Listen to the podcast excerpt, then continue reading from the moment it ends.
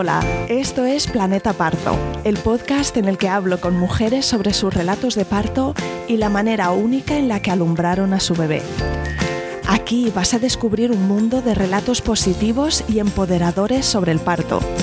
Yo soy tu anfitriona, Isabel Anthony, médico de formación, emprendedora, mamá de tres fabulosos niños y activista a favor del parto respetado. Acompáñame cada semana y descubre cómo también tú puedes parir a tu primer o siguiente hijo sin miedo y sin dolor.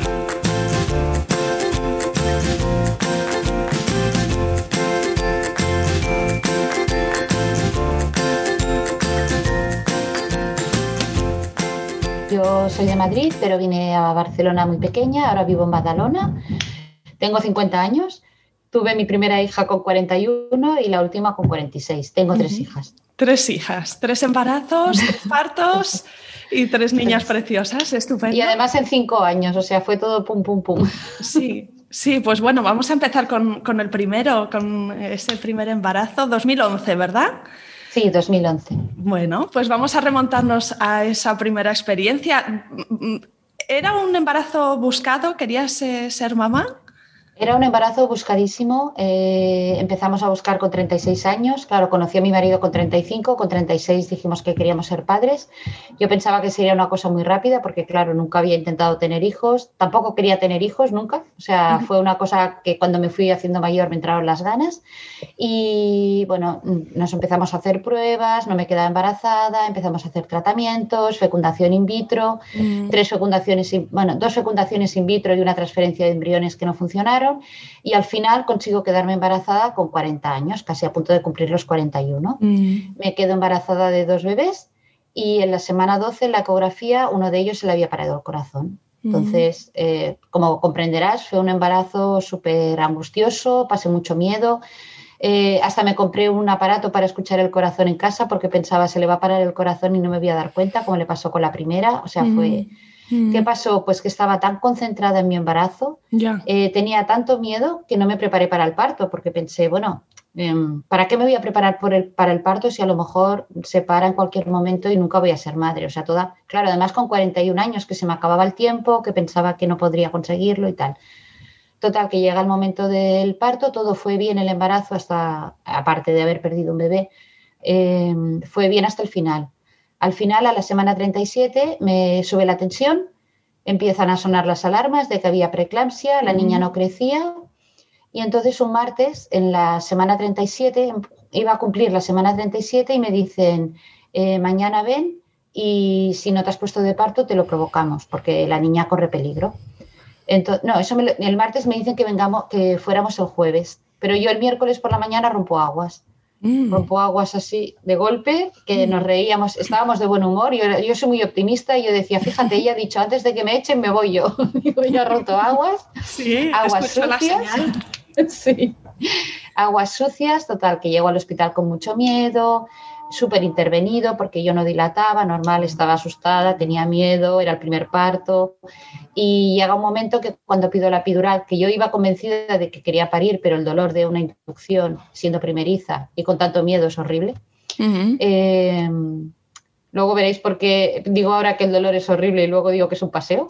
Sí, eh, sí porque puede ser cualquiera de esas dos. Puede ser cualquier cosa entre los dos. Además, le hicieron me, toquetearon tanto, me manipularon tanto, iba todo el mundo con tantos nervios porque sabían que era una niña muy buscada y muy complicada de conseguir y mm. aún los médicos van con más precaución. Total, que llega un momento que dicen, mm, le bajan las pulsaciones, pido la epidural, me ponen la epidural y cuando empiezo a descansar me dicen que le bajan las pulsaciones, que nos vamos corriendo a cesárea de urgencia hasta el punto de que yo recuerdo que me llevaban corriendo, o sea, yo iba en la camilla y los médicos iban corriendo por los pasillos, echaron a mi marido de malas maneras de, donde estábamos y, yo veía que las enfermeras se miraban entre ellas y hacían así con la cabeza y yo decía, ya está, se ha muerto y ya está, me van a, mm. me van a sacar a la niña.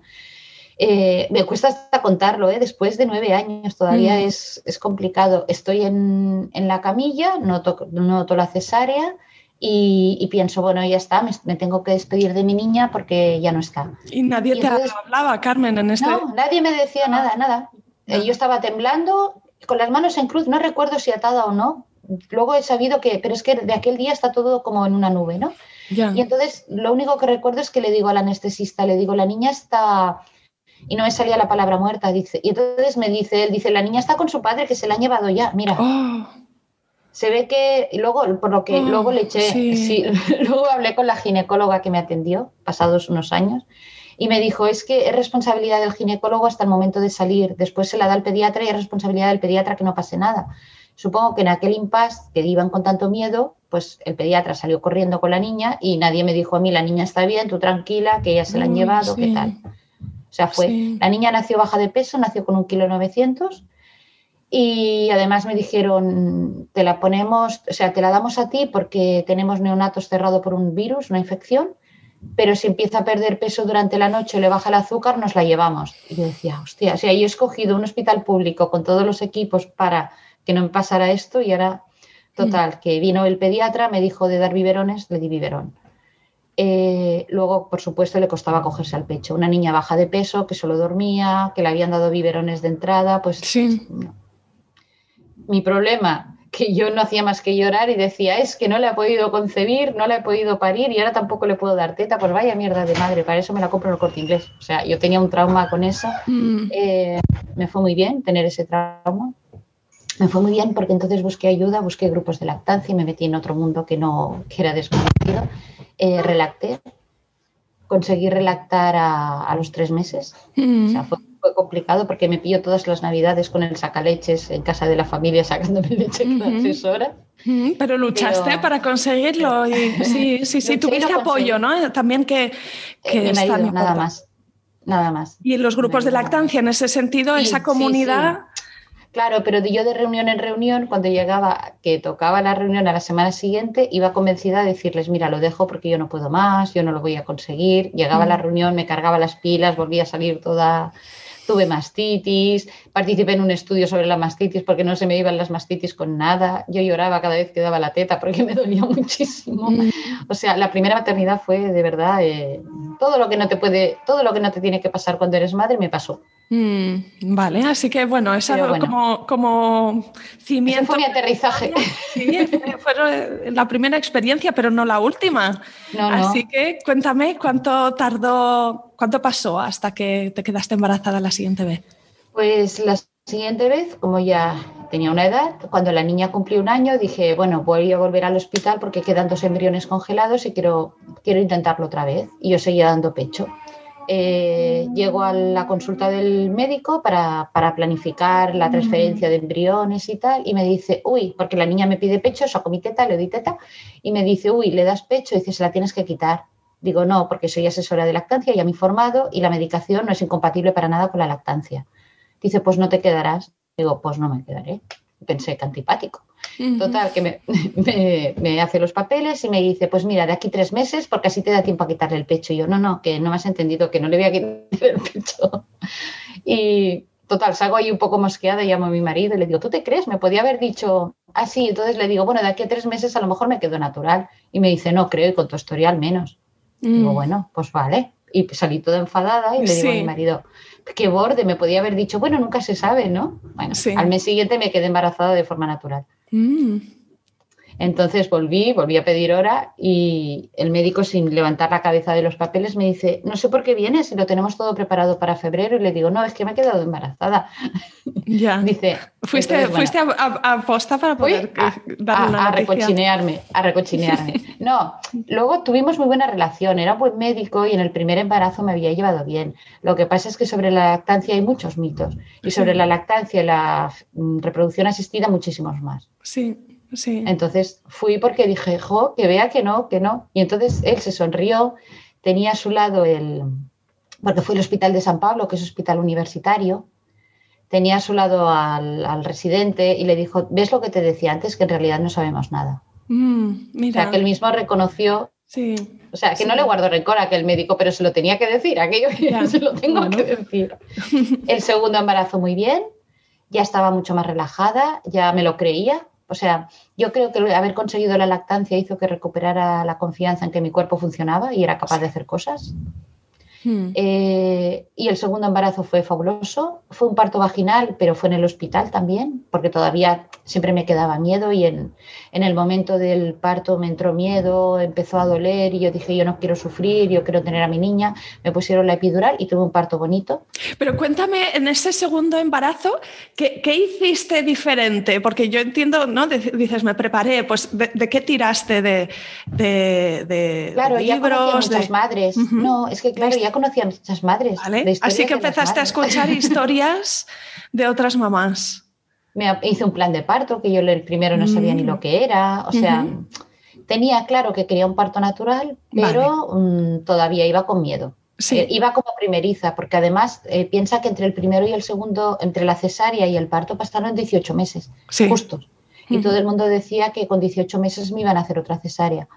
Entonces, por un lado sí que quería parto natural, pero por el otro pensaba, no me quiero hacer ilusiones porque mm, a lo mejor llego y me hacen una cesárea y tampoco quiero vivir una frustración. Si tengo otra cesárea, pues será otra cesárea. Sí. ¿Qué le vamos a hacer? O sea, tampoco quería, quería dejarlo abierto. ¿Qué aprendí? A relajarme y a confiar. Mm. A prepararme mm. yo, pero bueno, si puede ser cesárea, cesárea, si no puede ser, pues nada. Vale, y entonces. El embarazo. Sí, llegaste, llegaste al hospital. Eh, ¿En qué momento te pusiste de parto? ¿Estabas en casa? Era de noche y le acababa de dar la última toma a la niña porque seguí dándole el pecho todo el embarazo. Todo el embarazo eh, estuve oyendo que eso provocaba abortos y yo que no, que no provoca abortos. Y yo explicándoles a las comadronas, los receptores de oxitocina del útero no se activan hasta que estás preparada. Entonces, eh, dar el pecho no te puede provocar un parto, ni te puede provocar un parto prematuro. Bueno, yo le daba todas las explicaciones técnicas y me miraban como diciendo, las madres cada vez están peor, pero bueno. Eh, total, que le di la última toma por la noche, a las 10 de la noche o así, que se quedó dormida y empecé a notar contracciones y eran un poquito más fuertes. Entonces pensé, ya está, esto es. Porque yo no había tenido las típicas de Braston Hits, ni pródromos, ni nada, no.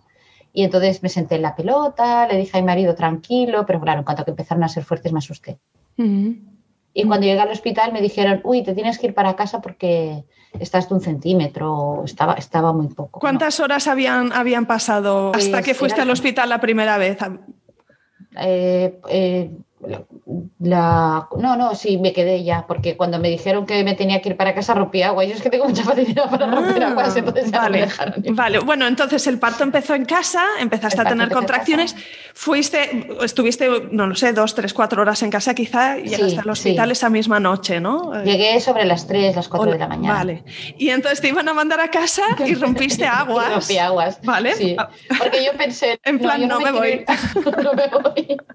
No, porque eh, vivo medio ahora en coche del hospital. Y yo pensaba, si ahora me mandan a casa y luego se pone la cosa seria, me tengo que volver a subir al coche.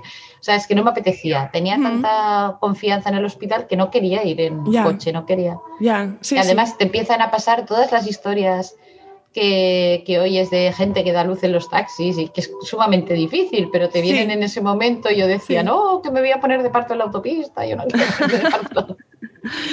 Así que te quedaste. Bueno, me imagino que en ese momento el equipo que estaba ahí eh, cambió el plan, ¿no? Te, te dieron la bienvenida, te pasaron una habitación. ¿Qué, pasó? ¿Qué pasa entonces? Pues nada, estuve, estuve bien, estuve bien acompañada. Las habitaciones entonces de San Pablo ya habían cambiado un poquito, eran como más acogedoras, podías poner música, pero yo me olvidé.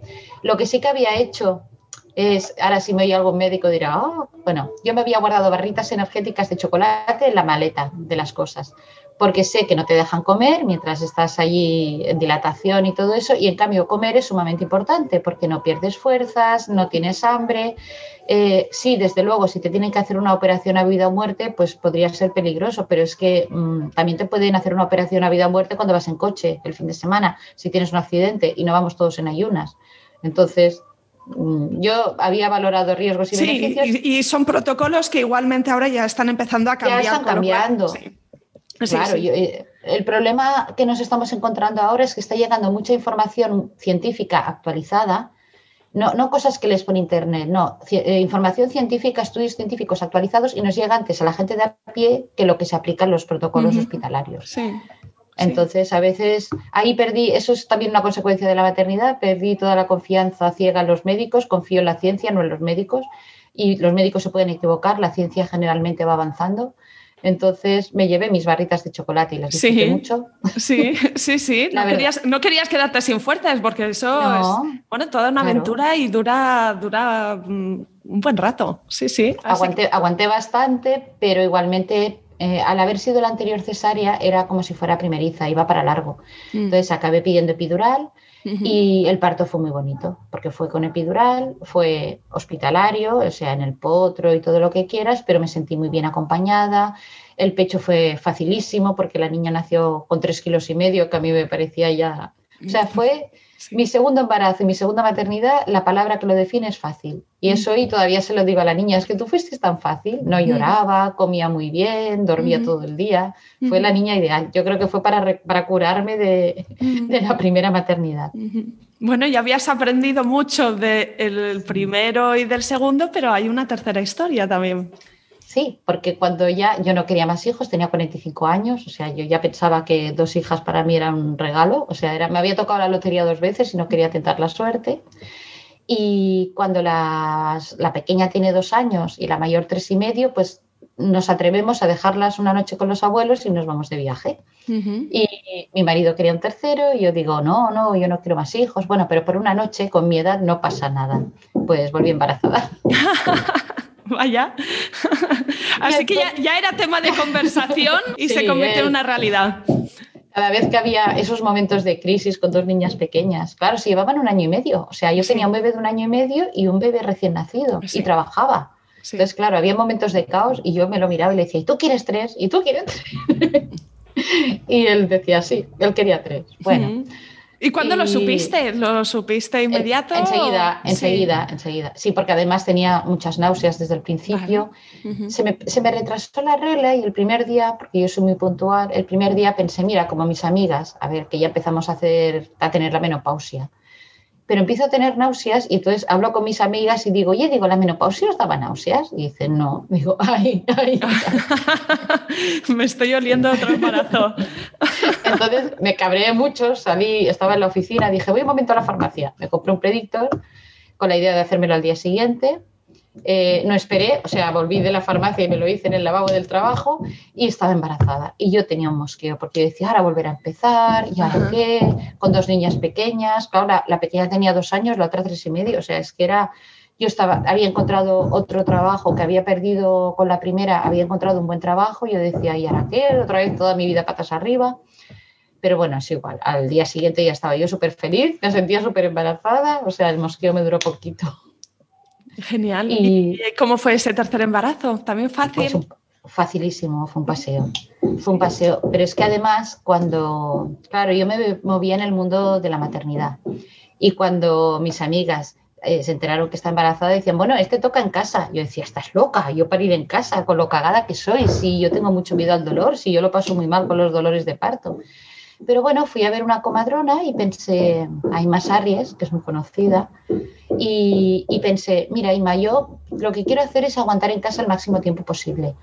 Como me da miedo equivocarme, luego parir en el hospital, ¿eh? Yo sobre todo, y ella, sí, sí, sí. Digo, yo sobre todo quiero parir en el hospital porque yo no aguanto el dolor, pero sí que quiero aguantar en casa el tiempo máximo posible para, para evitar las intervenciones innecesarias porque cuando llegas muy verde al hospital empiezan que si a romperte aguas de forma artificial, eh, se ponen nerviosos, empiezan a contar las horas, digo yo quiero ir cuando ya esté a puntito, parir y ya está, ¿vale? Pero ¿qué pasó? Que claro, que hay más un sol y, me daba tanta seguridad, tanta confianza. Le pregunté a mi marido, ¿a ti te daría miedo si, si intento parir en casa? Y dice, no, si la que tienes que parir eres tú. Digo, bueno, pues vale. Pues entonces le dije, mira, Inma, que lo probamos, pero que en el momento que yo diga que me voy, me voy. ¿eh? De hecho, no se lo dije a nadie de mi familia que iba a parir en casa para evitarme el estás loca, te vas a morir, vas a matar a tus hijos, todos los prejuicios que hay. Y por otro lado, para tener el privilegio y el derecho a, arrepentirme y luego no oírme decir, ¿qué? ¿No ibas a parir en casa? Es una decisión de la mujer y cada mujer tiene que decidir en ese momento lo que le dé la mm. gana. Sí, sabías en ese momento que si se lo contabas a tu entorno te iban a llamar loca y te iban a, te iban a estar preocupando y tal. Y, Innecesariamente. No es fácil mantener el secreto, ¿eh? Pero bueno, tú... tú bueno, pero conté mi plan inicial. Conté mi plan inicial, era que tenía una comadrona contratada que me apoyaría el día del parto y que me ayudaría a valorar si estaba para muy verde o si podía ir al hospital. O sea, conté la primera versión de mi historia y dije, luego haré lo que me dé la gana. Pues Muy bien. ¿Y qué pasó? ¿Qué pasó? Bueno, no sé si, si, el bebé se adelantó, si vino en su momento, si... Pues mira, la primera se adelantó, pero la segunda fue a la semana 39 en punto, o sea, cuando cumplía 39 semanas, y la tercera yo decía, esta vendrá a la 39. Además, eh, una de las cosas que me hizo hacer la comadrona es escribir mi relato de parto como si ya hubiera sucedido mi relato de parto soñado. Mm. Que eso es muy potente. Yo ahora que me dedico a la escritura, eh, escribir sobre lo que queremos en presente es una visualización muy potente. Y yo escribí mi relato de parto que luego se cumplió al punto, o sea, punto por punto se cumplió mi relato de parto. Claro, yo eh, insistía que quería parirla a la 39 y ella me decía, pero los bebés pueden venir hasta la 42 sin ningún problema. Y yo le decía, ya, pero es que en los últimos cinco años llevo 27 meses embarazada. No quiero estar más tiempo No, me importaría un descuentito de al final. Era, era mucho, era mucho. Sí, y además, además hacia el final, que estás enorme y encima con dos niñas pequeñas. Claro. Sí, si se puede, si se puede pasar a la julio, era, era el mes de junio, que había empezado a hacer calor. O sea, yo, yo, decía, yo quería parir. Vale, así que te comunicaste con tu bebé y ya lo entendió. Le dije, venga, va, ya, la 39, yo creo que ya estás. Y cuando quieras, aquí estamos. Me voy a dormir tranquilamente y a la una de la mañana me despierto con ganas de ir al baño y cuando voy hacia el baño he roto aguas. Yo que además rompo como en las películas, chof, y lleno todo de aguas. Y entonces le envío un WhatsApp a la, a la, comadrona que ya estaba de guardia, porque las comadronas que atienden a domicilio a partir de, creo que es la semana 37, están de guardia, están siempre con el móvil conectado. Le envío un WhatsApp que tengo toda la conversación guardada y le digo, Ima, acabo de romper aguas, pero tranquila, que no estoy de parto porque no duele. Digo, tengo contracciones, pero no duele. Digo, no sé, no son de parto porque a mí me dolía muchísimo. Eh, digo, me pongo una toalla y me vuelvo a la cama. Al rato me, como ella veo que yo me metí en Facebook y iba contándole a las amigas, estoy de parto, estoy de parto, me dice, ¿estás despierta? Digo, sí. Digo, estoy en el baño. Ahora viene el momento escatológico, ¿eh? Y me dice, ¿estás haciendo de vientre? Digo, sí. Dice, ah, vale. Dice, ¿y cómo son las contracciones? Digo, ah, no duelen. Digo, son cortitas. Dice, cronometra una y digo, un minuto. Dice, eso no son cortitas. Digo, ah, no.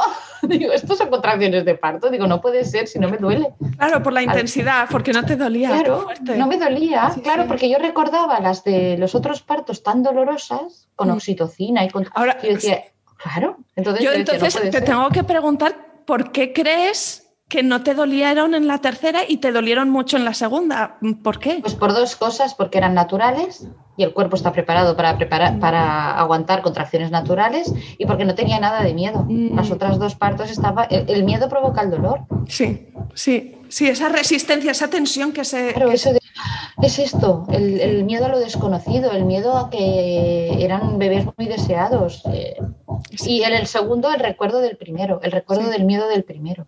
En el tercero ya como que me había liberado de todo aquello. Sí. Ok, así que tú estás en el baño, contracciones de un minuto. La, matrona, ¿qué te dice? Eh, voy. Mm, espera, que voy. Yo decía, pero no vengan mujer, que son las dos de la mañana y no estoy de parto. Pues vino y sí que estaba de parto, evidentemente. Sí. Eh, solo empezó, o sea, no voy a decir que no era dolor, pero no era un dolor, era como un retortijón, era como cuando tienes las reglas muy dolorosas, que notas que te aprietan por dentro y luego se pasa. Me acuerdo de comer magdalenas entre contracción y contracción. Le dije, Inma, tengo hambre, ¿puedo comer? Y aquel embarazo me había dado por las magdalenas. Y, me acuerdo sentarme, comer magdalenas, dejar la media, una contracción, me ponía cuatro patas y ya me tocaba en la cadera. Entonces estaba en el sofá como a cuatro patas y decía, ya está. Y seguía comiendo magdalenas pues como, como si nada. Sí. Y sí que hubo una vez, una de las contracciones, que le dije, uff, digo, esta me ha picado. Dice, y entonces me dice, mira, no te voy a hacer un tacto porque ha roto aguas y cuando se rompen aguas no hay que hacer tacto porque puede haber infección, pero por la línea alba estás completa. Digo, ya, digo, pero si no me ha dolido todavía. Esta me ha picado Estabas esperando que fuese peor. Claro, claro, yo estaba esperando a ver cuándo empieza el parto. no, no, es que ya estaba. Ya, ya. Ya estaba. Y entonces, pues le pedí la piscina. Entonces se pusieron ella y mi marido a montar la piscina. nada, me dio tiempo a entrar, que ya empecé a empujar y digo, oye, digo, que estoy empujando. Además, eso de que te enseñan a empujar es muy divertido porque no tienes que empujar nada, sales solo. O sea, los, los, los empujones los hace tu cuerpo, no los tienes que hacer tú. Y dice, ya, ya te he visto. Dice, anda, sal del agua que irán más rápida porque como ella te va auscultando todo el tiempo, parecía que las, las, contracciones en el agua, yo estaba mucho mejor, estaba más tranquila, pero el parto se paraba un poco. Entonces me dice, sal, me puso la silla de partos, dos empujones. El, el momento de salir sí que noté el aro de fuego, como si me quemara mucho, noté, noté dolor, ahí sí que noté algo de dolor, pero fue súper rápido. Fue, mm. Mm, mira, ya tienes aquí la cabeza, la quieres coger tú, ¿no? Que se me va a ocurrir, cógela tú. Me daba miedo cogerla. Yo pensaba, la voy a coger más, se va a escurrir y se va a matar. No, cógela tú, cógela Te entiendo perfectamente, sí, sí, sí, sí. Así que dos empujones y fuera. ¿Y cómo te sentiste? Bueno, eh, a partir de ahí es súper poderosa. O sea, es que el, el, subidón del parto es brutal. O sea, nada que ver, estaba drogada. Estaba en una nube, estuvo un mes en una nube. En un mes, eso te iba a preguntar, ¿cuánto duró esta, esta nube? Bueno, de hecho, eh, toda mi preocupación durante, antes de parir era qué hacía con las otras dos niñas cuando yo me pusiera de parto. Porque yo les había hablado, a la mayor le había enseñado vídeos de parto natural y ella decía, mamá, yo no lo quiero ver, a mí me da miedo. Pero claro, rompí aguas a la una y a las seis de la mañana ya nació la niña. O sea, cuando ellas se despertaron a las siete, bajaron la escalera y la mayor todavía lo recuerda, que tenía cinco años y dice, mamá, fue más bonito que el Día de Reyes. Dice, porque bajé y estabas en el sofá, cuando baja, mi casa tiene dos plantas y las habitaciones están arriba. Pues cuando bajó por la escalera me vio a mí en el sofá con la niña y estaba como, mamá, ya, ya ha llegado la celda, porque se llama celda. Sí, celda. como los reyes. regalo, claro. Luego las hice subir con su padre porque me dieron dos puntitos. Me desgarré por la episiotomía que me habían hecho en la anterior parto. Mm, si no, no me mm. hubiera desgarrado. Pero como tenía la cicatriz todavía blandita, pues me, dio, me puso anestesia, que le dije, ponme mucha anestesia. Y dice, pero si acabas de parir. Digo, ya, pero una cosa es parir. Pero yo le tengo mucho miedo al dolor. O sea, lo que quiero decir es que aunque tengas mucho miedo al dolor, aunque seas una persona de natural quejica como yo, el parto es otra historia. El parto no tiene nada que ver. No le mm. puedes tener miedo al parto porque el dolor no tiene nada que ver. Es, es un proceso fisiológico. Eh, no, es, sí, eh. no es una enfermedad, no es un dolor insoportable. Si no, mm. nos hubiéramos extinguido como raza humana. Mm. Nadie hubiera tenido hijos. Te preguntaría, Carmen, ¿qué te sorprendió más sobre, sobre parir? Ahora habiendo tenido todo este rango de experiencias. Que tenga tan poco que ver con lo que dicen las películas. Mm. Es que ves las películas y dices, pero esta mujer, esos gritos. Yo Incluso después le pregunté a mi marido, yo he gritado mucho, y dice, eso es en las películas. Claro que haces, claro que puedes gritar y claro que si hace falta gritas, pero es que yo ni siquiera lo necesité. Mm. No es ese sufrimiento insoportable, no es ese insultar al marido que también sale en las películas. Sí que hay momentos que dices, jo, ¿cómo duele esto? Ostras, no, no me los, mm. no pensaba, pero tampoco es tan, tan... Yo he tenido dolores de muela peores. Mm. Yo he tenido dolores de muela que te llegan al cerebro y te inhabilitan completamente. El dolor de parto es una, es, un, es una ola, sube y baja. Y en los momentos que baja estás divinamente, estás como si no te pasara nada, estás comiendo magdalenas, entonces... Antes me, me habías puesto una frase preciosa. Si una mujer no se siente como una diosa pariendo, alguien está haciendo mal su trabajo. Es que no es mía, es, esa la he aprendido de, leer en foros y de leer a otras comadronas, pero es que es verdad. Mi comadrona fue, fue un sol, o sea, yo me sentí en todo el tiempo la protagonista. Me preguntaba cómo te sientes cómoda, cómo te quieres poner, estás bien, necesitas algo.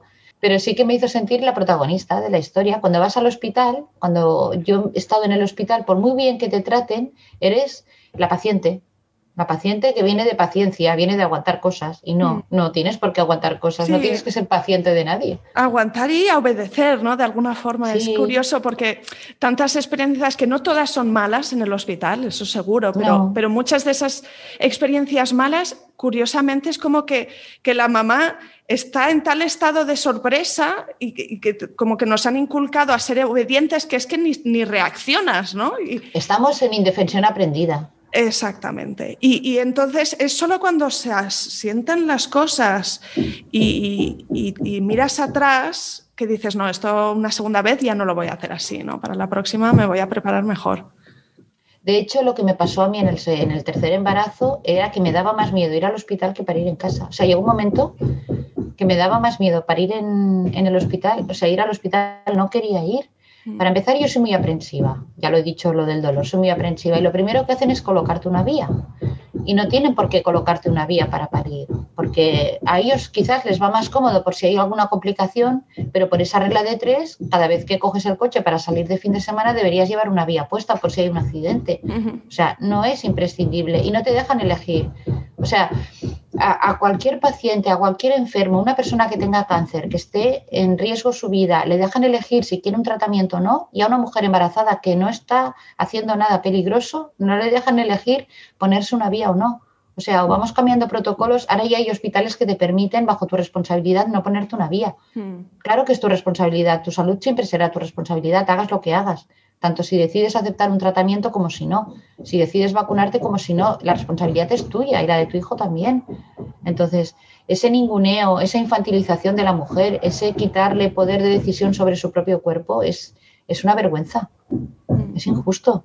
Entonces llegó un momento que me daba más miedo ir a un hospital sabiendo que era un buen hospital y que mi segunda hija había nacido allí y que a la primera le habían salvado la vida que no sé hasta qué punto me le salvaron la vida o todos los problemas fueron consecuencia de las, de las, primeras innecesarias. Sí, claro. Que a veces desencadenan, pues es una cascada de reacciones, sí, que están todas relacionadas, ¿verdad?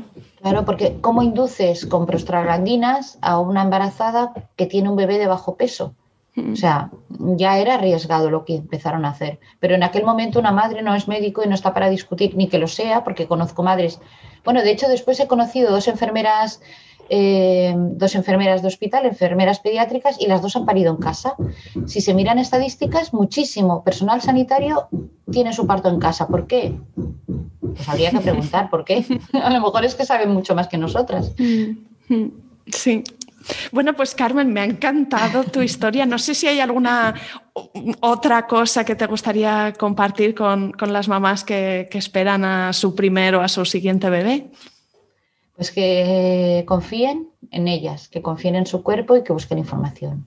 Que no busquen cualquier información, que se aseguren. Que si el médico dice, es que hay estudios que dicen que, que, que, que le digan, ¿qué estudio, por favor, que me gustaría leerlo? Porque resulta que la mitad de las veces esos estudios no te los dicen a lo mejor no existe. Entonces, información y empoderamiento, y ya está.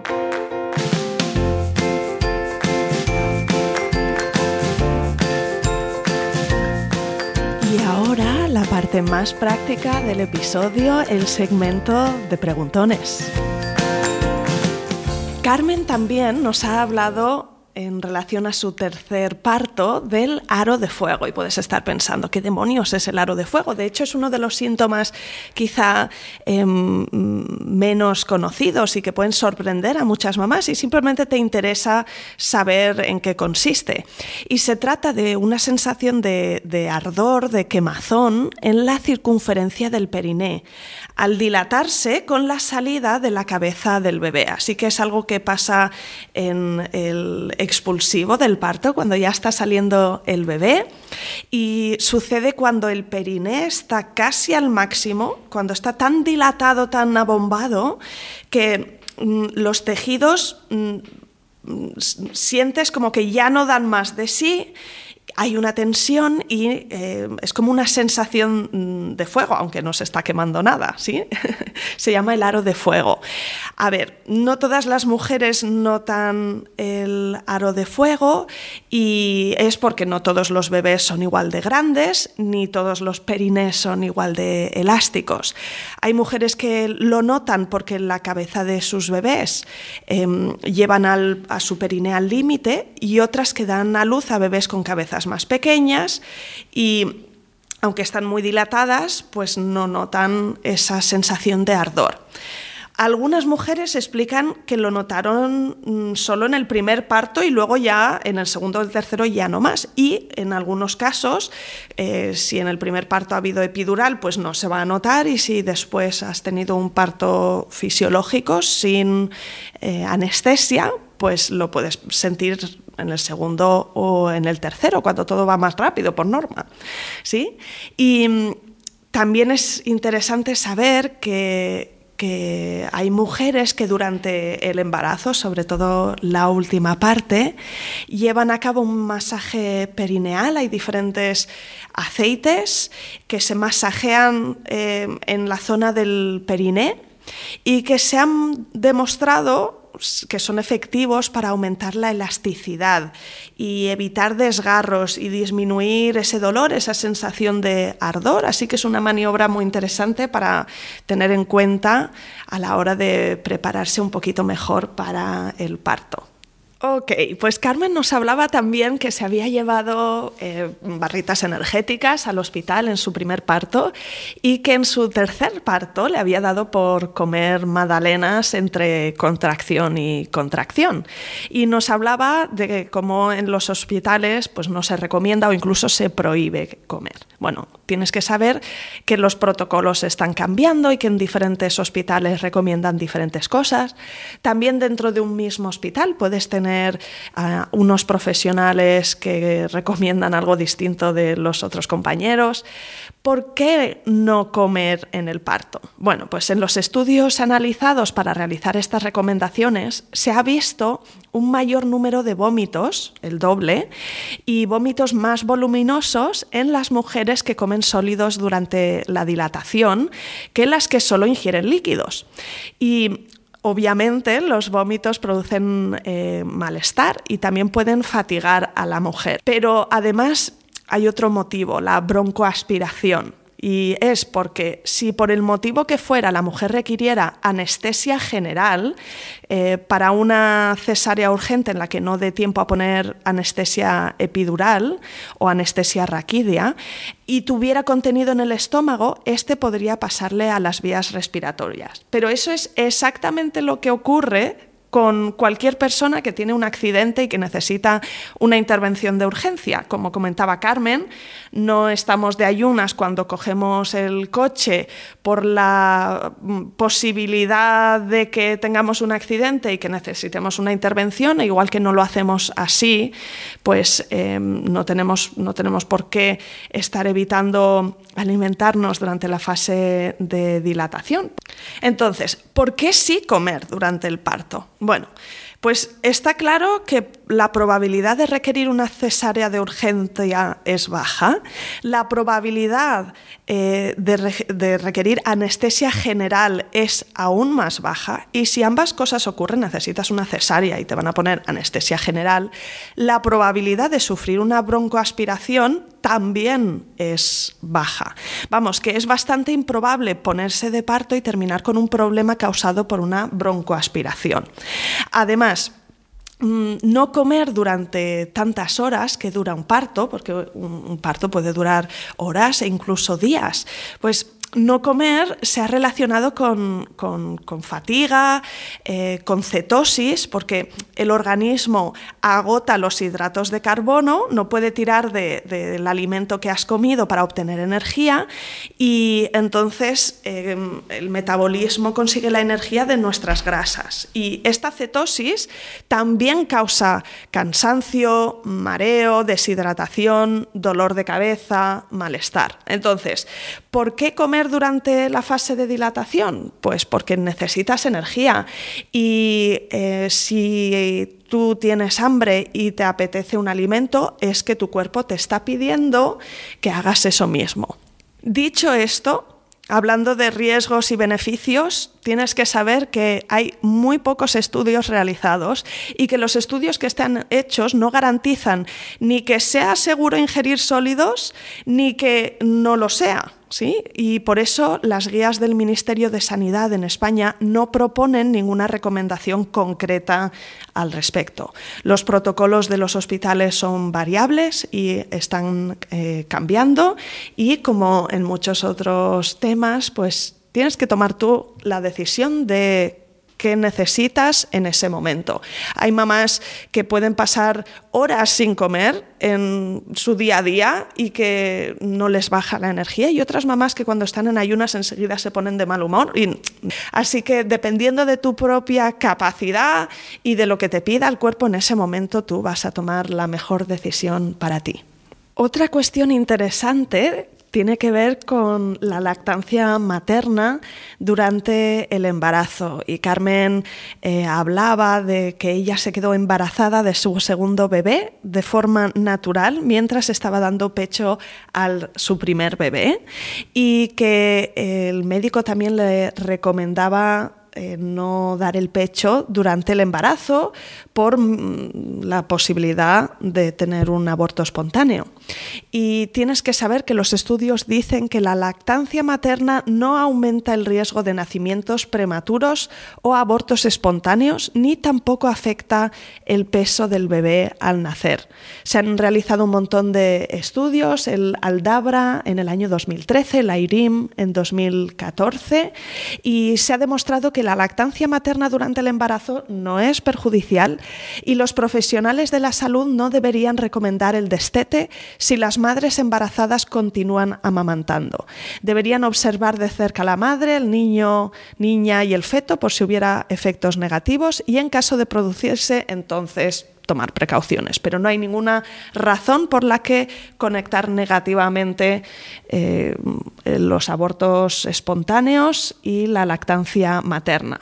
También, evidentemente, con la historia de Carmen queda claro que mientras está dando el pecho sí que es posible quedarse embarazada.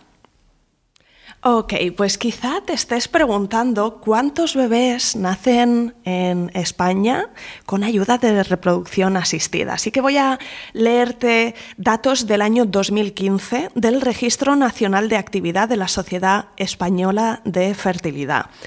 Y dice que 36.318 bebés nacieron en 2015 fruto de la reproducción asistida, que supone un 7% de los nacimientos nacionales. Es decir, un total de 420.290 niños nacieron en 2015 y 36.318 de ellos nacieron con ayuda de la reproducción asistida.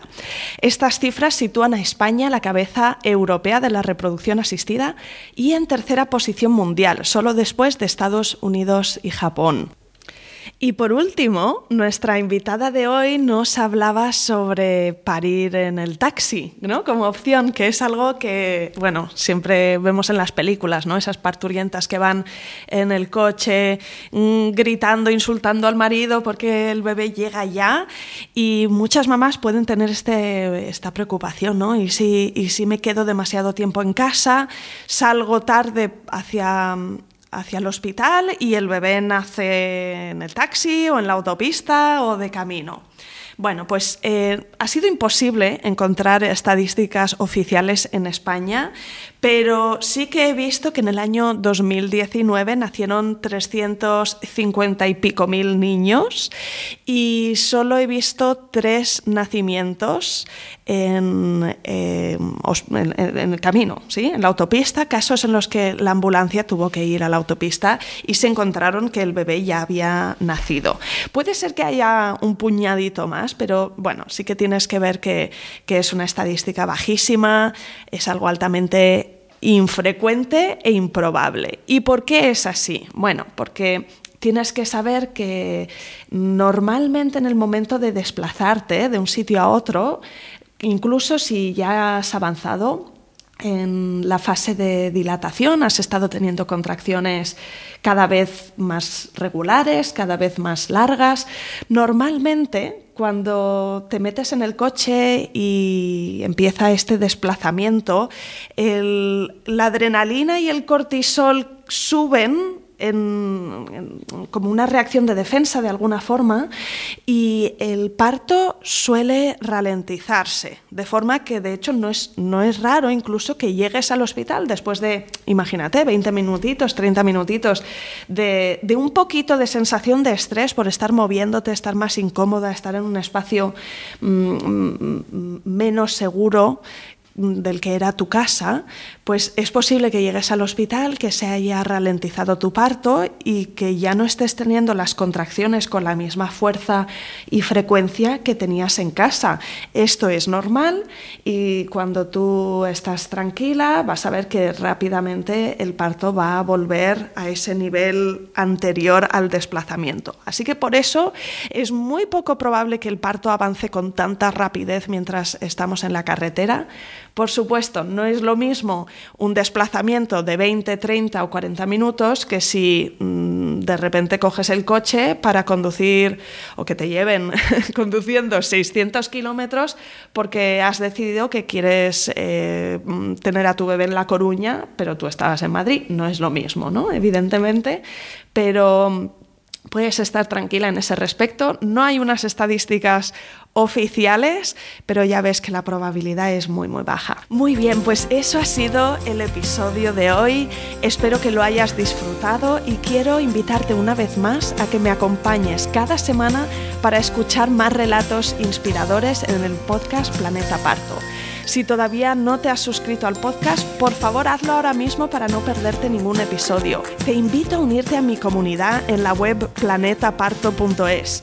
Visita planetaparto.es para encontrar diferentes recursos gratuitos que podrás descargarte al teléfono y al ordenador y que te van a ayudar a tener un parto seguro y sin dolor.